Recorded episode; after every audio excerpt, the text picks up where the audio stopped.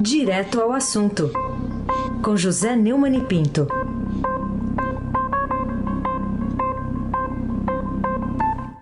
Oi, Neumani, bom dia. Bom dia, Raíssen Abac, Carolina Ercolim. Olá, bom dia. Almirante Nelson e o seu pedalinho.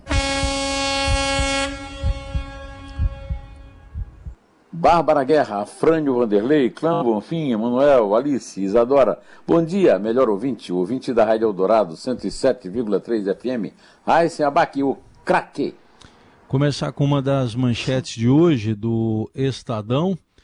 O Bolsonaro pede derrubada do próprio veto a perdão a igrejas. Quer dizer, o presidente vetou parte lá do perdão às igrejas, mas está pedindo o próprio veto. Como se fosse o juiz marcou uma, uma falta lá e pediu para o VAR rever. Bom, você já tinha visto alguma coisa parecida com essa, Neumann? Não, é, mas também não é absolutamente inesperado. O Jair Bolsonaro vetou parte do perdão a dívidas de igrejas que havia sido aprovado pelo Congresso Nacional. É um projeto infame e o Bolsonaro não podia deixar de, de dar a sua contribuição à infâmia a, ao vetar apenas uma parte e ainda mandar a Secretaria-Geral da Presidência da República soltar uma nota dizendo que ele é favorável a não tributar templos e que, apesar dos vetos, o governo vai propor instrumentos normativos a fim de atender à justa demanda das entidades religiosas, sem citar quais e sem dizer o que que é, faz com que os cidadãos é, pastores dessas igrejas é, não tenham que obedecer as mesmas regras que os outros. A famosa isonomia, também não vai saber o que, que significa a palavra isonomia. Né? É, eu já avisei aqui que esse perdão a igrejas é um crime. É, ele mesmo disse que era um crime de responsabilidade. E ao vetar a parte, não entendi como é que ele se livra do crime de responsabilidade. Mas é muito mais grave do que isso. Vai ser o maior incentivo à lavagem de dinheiro e ao dinheiro do crime organizado na história é, da República Brasileira, com, é claro, a contribuição do nosso capitão, o capitão Cloroquina, o capitão de milícias, é Carolina Ercolim, tintim por tintim. Bom, falando em pandemia, vamos trazer assunto aqui para o para o seu comentário, que é o Brasil, sendo o país do G20 com mais mortes né, de Covid por milhão. A gente lembra aqui que são até agora 131 mil mortes, com uma média de 710 por dia na última semana. Queria a sua análise sobre é, esse, esse topo de ranking aí que o Brasil ocupa. Terrível, né? Mas era o esperado. Em primeiro lugar, o primeiro grande responsável, é claro, que é o Bolsonaro que até hoje não admitiu é, é, participar, coordenar um esforço nacional contra a disseminação do vírus. É, ele está, nós estamos com os dois ministérios é, fundamentais nessa pandemia, né, o Ministério da Saúde principalmente, com um general de intendência que não pode chegar a general do Exército, é, um intendente é, no comando provisório e o ministro da Educação que é um sumido, é um desaparecido depois do, do próprio do desastre promovido pelo Abrão Weintraub. Os governadores têm uma parcela, apesar de terem enfrentado com muita galhardia né, a, a, as dificuldades da pandemia, né, do, do, isolamento social e tal, mas estão abrindo aí de forma equivocada, errada, abre bar, mas não abre escola e por aí afora. Os prefeitos também e a sociedade. A sociedade também tem parte nesse recorde é, negativo. O Brasil superou nos, ontem né, é, é, a, o Reino Unido e se aproxima do Equador. O Brasil tem 613,46 mortes por milhão de habitantes, é, o Equador 614,18.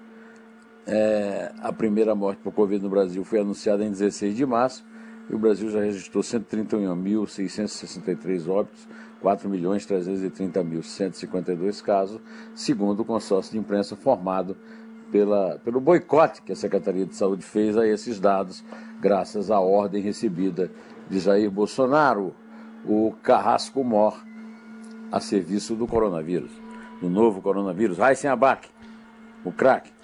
Neumann, semana passada a gente comentou aqui aquela operação Esquema S, lá da Lava Jato no Rio de Janeiro. O que, que você espera de um personagem né, que aparece em, em outras operações também, que é o Lelis Teixeira, ex-presidente da FETransport do Rio. O que, que você espera de novo na delação dele?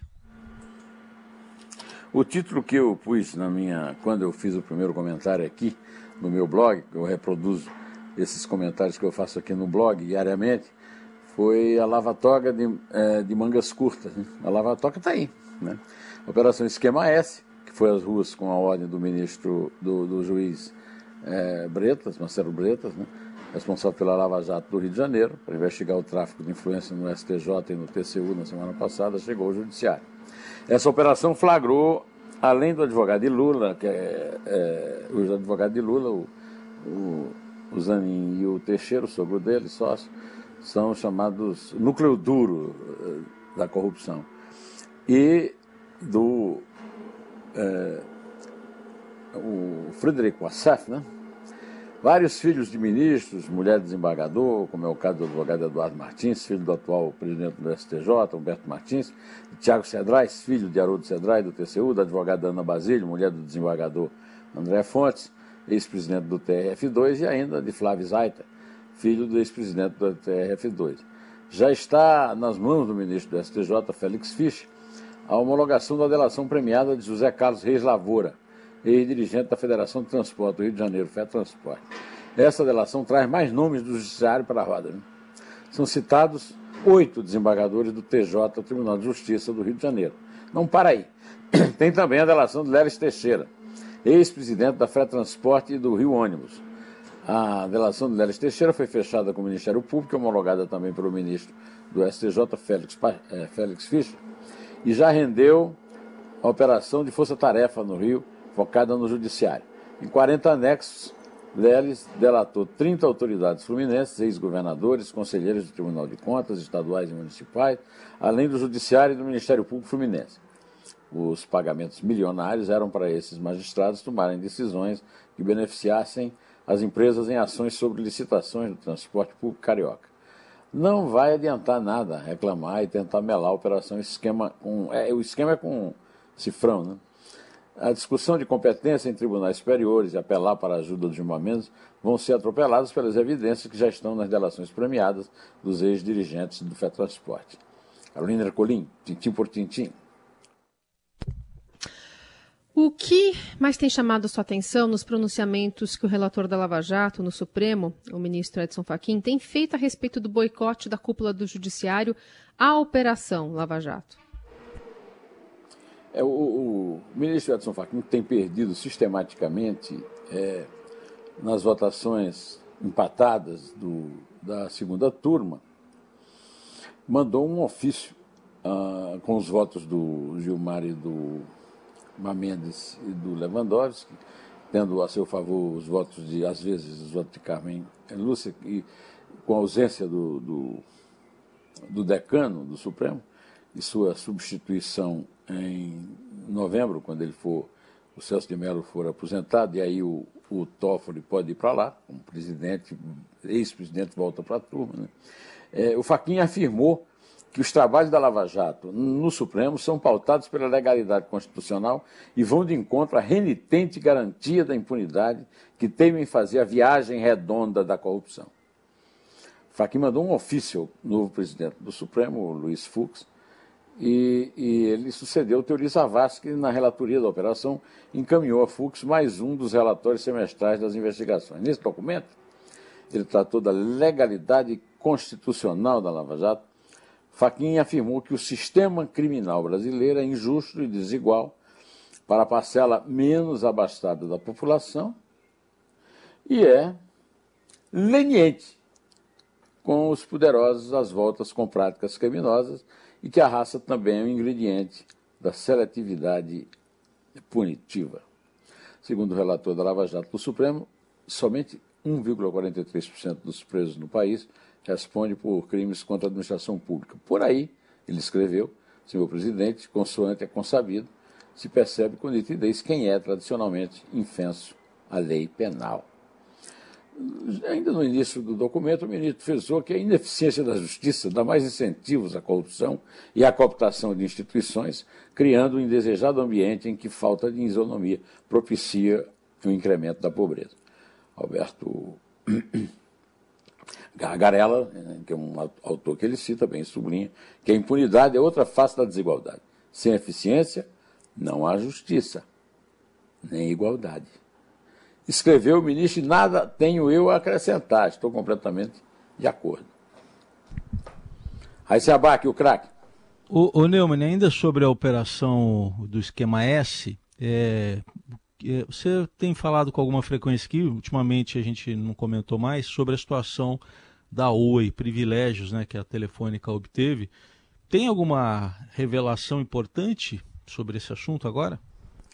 É, o, a revista Cruzoé, como sempre dando furos aí em nós, nós outros da imprensa, né, é, disse que uma das suspeitas dos investigadores da Lava Jato do Rio de Janeiro é de que advogados que teriam desviado valores da FEComércio na gestão de Holanda Diniz também atuaram na Telefônica Oi.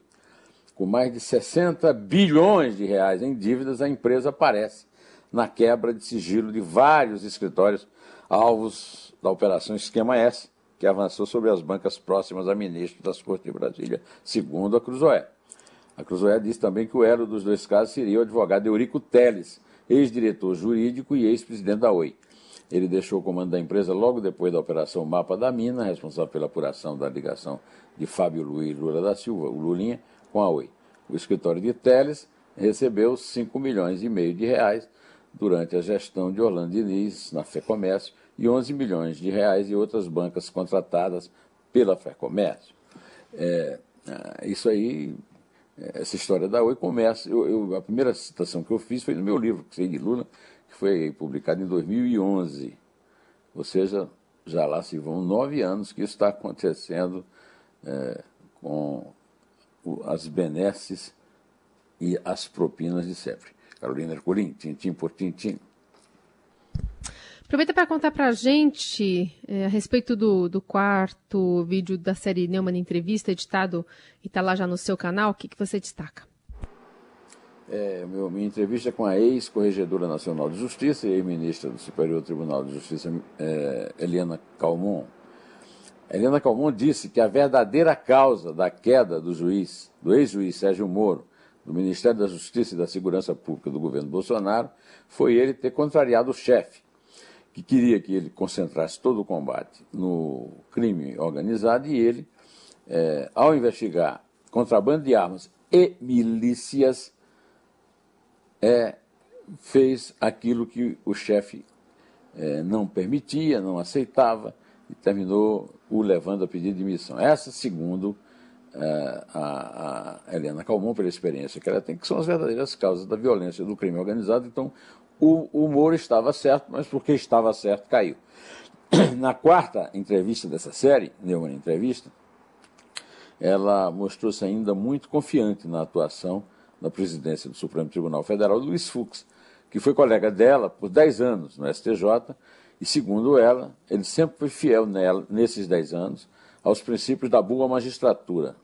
Eu chamei atenção aqui quando o Fux assumiu que ele é um dos dois únicos juízes da corte. Né? O outro, o outro, a outra é a juíza é, Rosa Weber. Apesar de se negar a comentar as denúncias contra alguns de seus antigos colegas no STJ, enquanto o processo não for devidamente julgado, Helena Calmon criticou as reuniões informais de Toffoli com os outros presidentes de poderes, Bolsonaro, Maia e Alcolumbre, afirmando que cabe ao judiciário julgar imparcialmente e não promover pactos de camaradagem. É, eu concordo absolutamente com ela e recomendo muito que se veja as entrevistas, que está tendo uma aceitação que eu posso definir pela definição do próprio YouTube, né? que ela está tendo um, um tempo de, de, de, acompanhamento do vídeo maior do que o normal. Está fazendo muito sucesso, tem muitos comentários favoráveis. É, é isso aí. É, podemos desejar feliz semana para os nossos ouvintes queridos, para o pessoal que está aí no, no, na produção do jornal, e vamos contar. É três.